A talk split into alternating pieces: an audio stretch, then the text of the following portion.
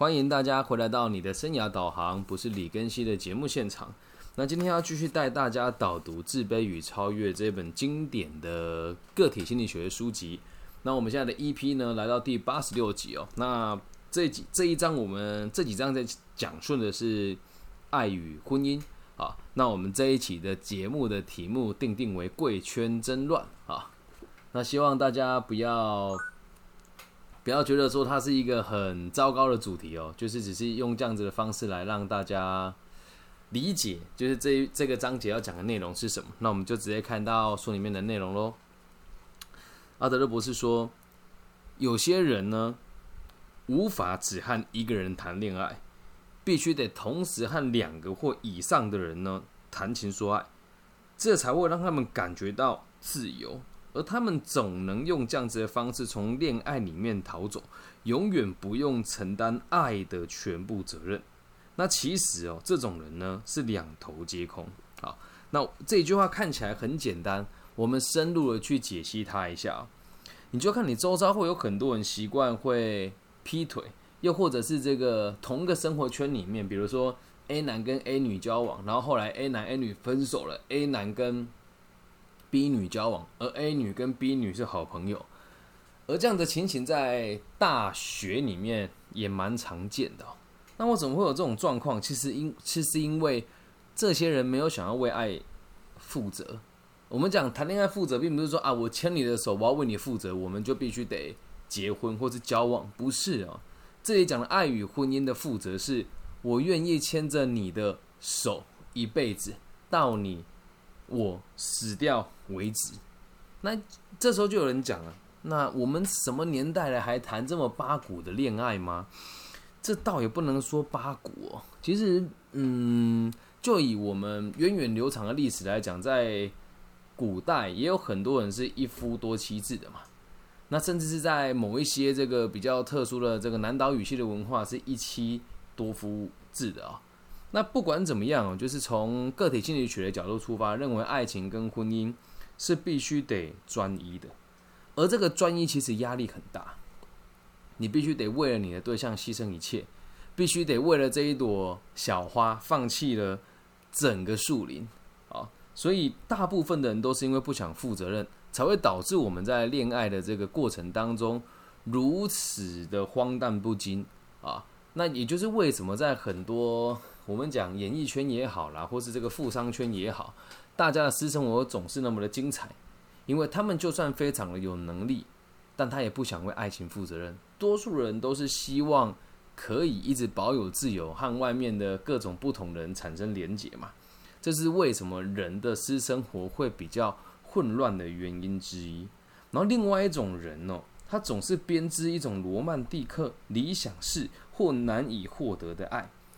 那这样子的朋友，如此一来，在现实世界当中，他们就再也不需要去接近异性了。那他们会沉迷于自己的感觉就已经足够。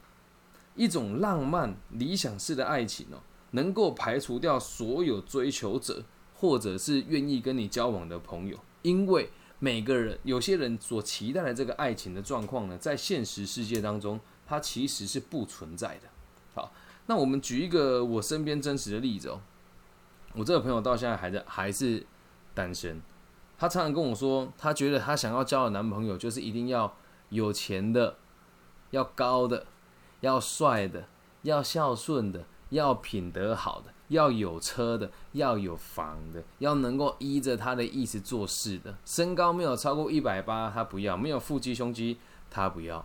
那其实周遭人都会给他一种很高的评价啦，就是哎呀，这个某某同学就是因为眼光很高。所以挑选他自己想要的爱情，但站在我的立场跟我的世界里面，我的看法跟阿德勒一样，他就是一个不敢谈恋爱的人呐。而用这样子的方法去让别人看到他，这很有面子嘛？诶，我不是不想谈哦，我想谈，但大家达不到我的标准啊。那上述这两种朋友呢，回归到我们讲根本，就是不想为爱情负责，也不敢正式的面对。爱情里面的责任感，在我们常会开玩笑讲说：“哎呀，这个贵圈真乱。”那通常这个圈哦，往往就都是这个有权有势或者是生活没有重心的朋友们啊。那其实我们讲过怎么讲圈为，会讲一个圈子一个圈子哦。我们说物以类聚嘛，就当我以前在大学的时候，个性确实也比较奔放，所以我周遭的朋友们呢也很奔放。那当时也会发生不少这样子的状况，很多学弟都知道，哎，李庚希这个学长，呃嘛，异性缘还不错，然后和这个女生朋友也都会有过从甚密的行为，于是呢，他们也就知道。我跟这些女同学或学姐学妹有一些亲密关系之后，可能过了一阵子，两个人新鲜感没了，我们就不会再继续往来。这时候他们就会跟着我在旁边，然后问我：“你和谁谁谁还有往来吗？”其实那时候想起来，觉得这样子的行为很糟糕。那现在，哎，现在想起来觉得很糟糕，当下觉得没有什么。那回现在再这样子看，就是一群对爱情没有责任感的孩子。所以那时候人人家就会讲说：“哎呀，李根新，你的生活圈好乱啊！”嗯，物以类聚嘛。那像我们以前班上有几个在大学或者在高中的时候就有这个状况，他们在很年轻的时候就已经结了，就已经交往，然后并且立下婚约。那像这样子的人就不会跟我玩在一起啊。他们觉得我很很放荡，我觉得他们很无聊。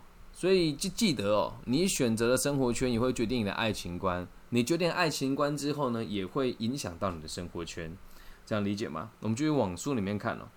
许多男性和女性由于成长的错误，长大之后变得不喜欢或排斥自己的性别，那他们呢会开始压抑自己的自然功能啊，跟生理上的功能，无法达成成功的婚姻。我们前面之前有提过所谓的雄性主张嘛，那他们应该。因我们呃，他们是因应我们的这个重男轻女的文化而生的状况。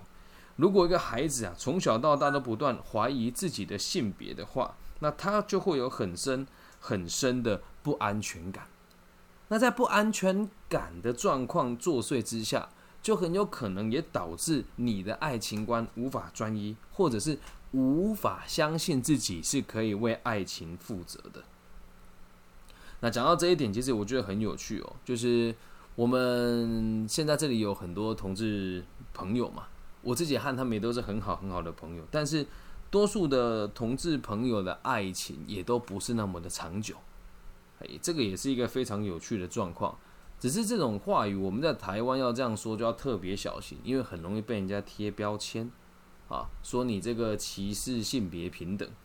这边也要跟大家顺带一提吧，就是在现在台湾的状况，好像你不能接受别人不能接受自己的性别，就触犯了性别平等。啊，那这个也是题外话，就希望大家能够知道，我们本来就有自己生理上的性别。那至于你长大之后为什么会想要改变，有一部分也都是来自于你从小到大对某一个性别的歧视，或者是你接受到他的压迫，才会有这样子的状况。而往往我们讲说，在爱情关系里面无法坚守一对一的这个族群呢，其实有一部分，这也不是说我们要丑化同志啦，就是有一部分和同志朋友一有一样的观念，就是我不敢相信我和一个健康的异性能够拥有一个家庭的勇气，这样能够理解吧？那我们继续往下看哦。他说，在我们的文化当中哦，常常会有人难以认同自己的性别角色。这可能是所有女性对于这个性的能感，还有男性对于这个性功能障碍的原因。而有这样子状况的主角，通常透过生理的抗拒哦，显示出他们对爱与婚姻的抗拒。很有趣吧？在这边我们所提到的这个对性的能感，还有对这个性功能方面的障碍，阿德勒博士是解释成他们对爱和婚姻、和婚姻的抗拒。那说出来就是为了不敢。他们的诶，阿德勒的角度是这样，目的论嘛。我们为了不想生小孩，所以又不能这么直接跟对方说我不生小孩，于是就用这个性能感或者性功能障碍来合理化自己不跟对方生小孩的这个原因。哦，大概的逻辑是这样。阿德勒博士更指出哦，除非我们真的能够相信男女平等，不然这些在性别当中的这个障碍就是不可避免的。只要有一半的人类有理由不满意自己。这个不满将会是婚姻成功的巨大障碍。很有趣哦，他说，只要有一半的人类对自己的性别不满，那接下来人类组成成功婚姻的这个几率就会大大的下降。阿德勒博士更指出，我们补救的方法只有教育小朋友，男生女生是平等的，并且是可以合作的。与此同时，永远都不该让小孩怀疑自己未来的角色。这一点，这个很重要，所以我把它画起来哦。不要去教育你的孩子说什么，你喜欢男生就喜欢男生，喜欢女生就喜欢女生，不管你怎么样子，爸爸妈妈都是支持你的。不能这么做啊！你应该要告诉他，嗯，我们是男孩子，所以长大之后就很有可能要扮演父亲这个角色。那你要知道，所有的生命都是来自于一个男生跟一个女生的结合。而我们每一个人这么认真读书，这么认真工作，也都是为了能够在未来找到有一个人可以跟你一起生活到你的下半辈子。爸爸妈妈也会老，爸爸妈妈也会死去，你也会找到另外一个角色，就像爸爸妈妈这样互相依偎。那正常来讲，或者是逻辑上来讲，或者是以健康的角度来说，以全人类的繁衍角度来说，你原本的性别是什么，你就应该要去承担那个性别的责任。啊，所以这边阿德勒博士的角度跟我一样，永远都不该让小孩怀疑自己未来的这个性别的角色。那最后阿德勒更是指出，阿德勒博士说：“我相信避免发生婚前性行为，较能够保障爱和婚姻的亲密奉献。”诶，这里讲的很有趣哦，为什么会这么讲呢？其实如果在这个婚姻之前有这个过我们讲性的行为的话了啊。这常常会让对方感觉到在意。以现在的风土民情来说，男生比较无所谓啊，好，但女生这个也也真的是比较不平等的一件事情。女孩子都会被人家说什么水性杨花啦，或者大部分男生都很在意他的女朋友不是处女哦。其实这件事情也蛮有趣的。在我看到这一段的时候，我不禁想了我自己，也确实在以前的时候我会在意，可是再到现在，我的 爱情状况千疮百孔。我就再也不会期待我的对象是不是处女了。只是每一个人都不是每一个人都有机会经历到这种千疮百孔的爱情状态嘛？那如果这时候这个男孩子原本期待是他想要占有这个女性没有被别人占有过，而你被别人占有过，在婚后吵架的时候就很容易把这个东西拿出来放大。所以有时候男生都误会女孩子不是处女就是水性杨花的象征。所以，狮子妻子不是处女，让他们大为震惊哦。不过，这是那个年代。阿德勒博士生于一九呃一八七零年，所以这大概是一九零零年写的书。好，那此外啊，在我们的文化里面，婚前的性行为也容易导致女性的情绪紧张。那这一点也蛮有趣的哦。呃，我们讲一男一女发生婚前性行为，通常女生哦会比较紧张的原因，是因为。孩子如果生出来了，是从你的肚子蹦出来的，你得怀胎十个月，而男性却没有太大的问题，所以往往女孩子是紧张的。那如果一宗婚姻是以恐惧，而不是以勇气为出发点，这就是很大的错误。那我所这边会特特别讲以恐惧为出发点呢？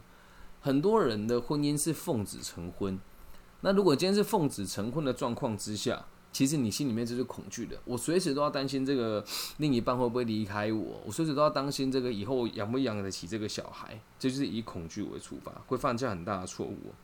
我们这本书从头到尾在贯彻一个想法，叫做勇气。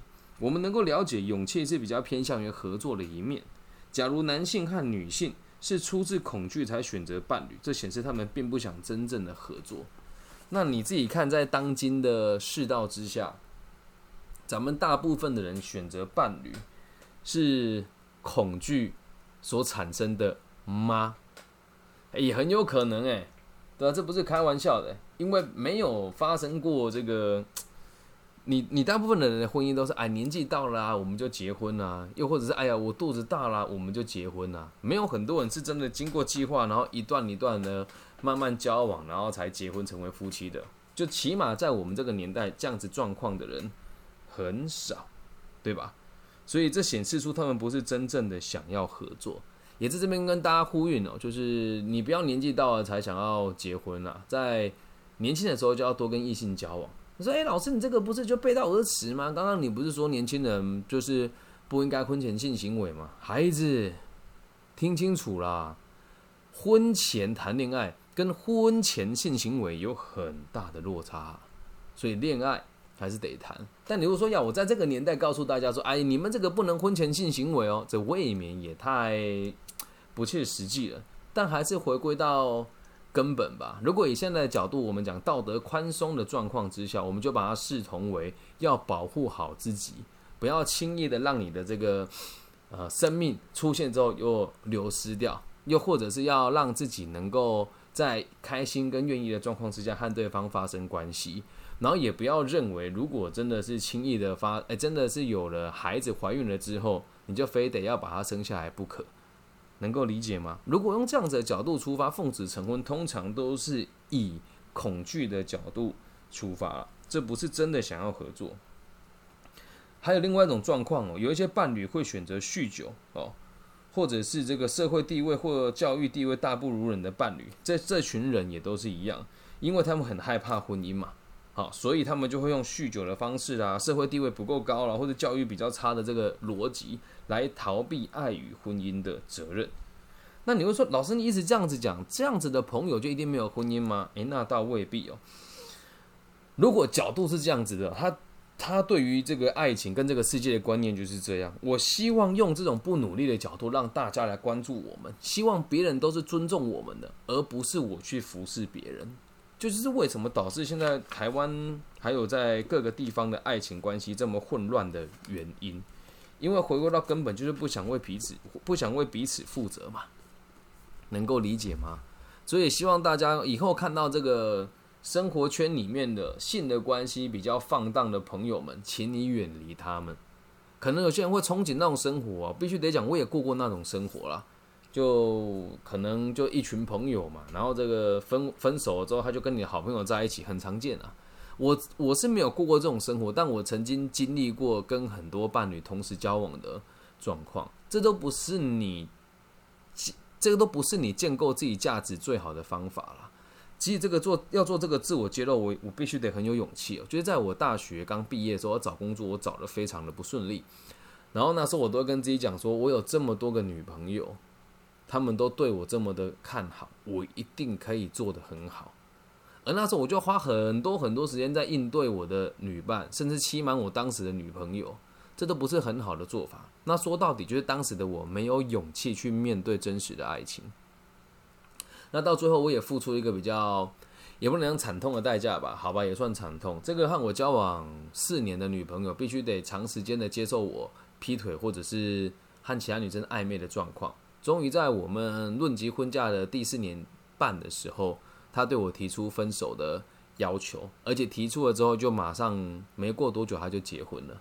你说这个过程有多痛？现在去赘述也没有不好。我我现在还是很在意他，也很感谢他，因为没有走过那一段，我现在无法理解什么叫做对爱有责任。现在看到他跟他的另外一半处得很好，我也觉得是衷心的祝福吧。可是反过来讲，这也不是百分之百都是我的责任，因为你呃分手之后我们是没有谈过了，但是我们两个都能都能够理解，当时他为什么可以包容我偷吃，包容我和别的女生往来，那我为什么会让我自己他条件这么好，我还要去外面跟其他女生乱搞？从某个角度出发，也就是我们两个不信任彼此，可以对我们的未来负责啊。所以你看，后来我们论及婚嫁的时候，诶，他就走了。那在那个过程当中，他也知道我始终都会离开，我也知道我没有要为他负责，他始终都会离开。但这不就是爱情的本质吗？我们还年轻嘛，所以都得慢慢摸索，慢慢找到自己的需求。那以上就是这一集全部的内容啦，也希望大家可以更健康的看待爱情。那如果你现在活生活的圈圈里面，常常被他讲贵圈真乱，就希望你如果站在想要找到真爱的角度，就离开这样子的生活圈。而并不是要你跟他们离群所居，而是要你就是知道，你还是可以找到一个愿意跟你分享爱情、愿意跟你分享未来、愿意跟你分享责任的朋友。但这个东西就未必是婚姻了，但起码要在那个当下对彼此专一。那如果你是大陆区的朋友，听得喜欢，记得在网易云的频道帮我留言、分享、加按赞。那害羞的朋友可以加我的微信号，我的微信号是 B 五幺五二零零幺。那其他地区的朋友呢？你在哪个平台收听到呢？也欢迎大家在上面帮我评个分，然后分享、点个赞，或者帮我分享给需要的朋友。希望我们的节目都可以为这个世界带来更平稳的发展。我爱你们，拜拜。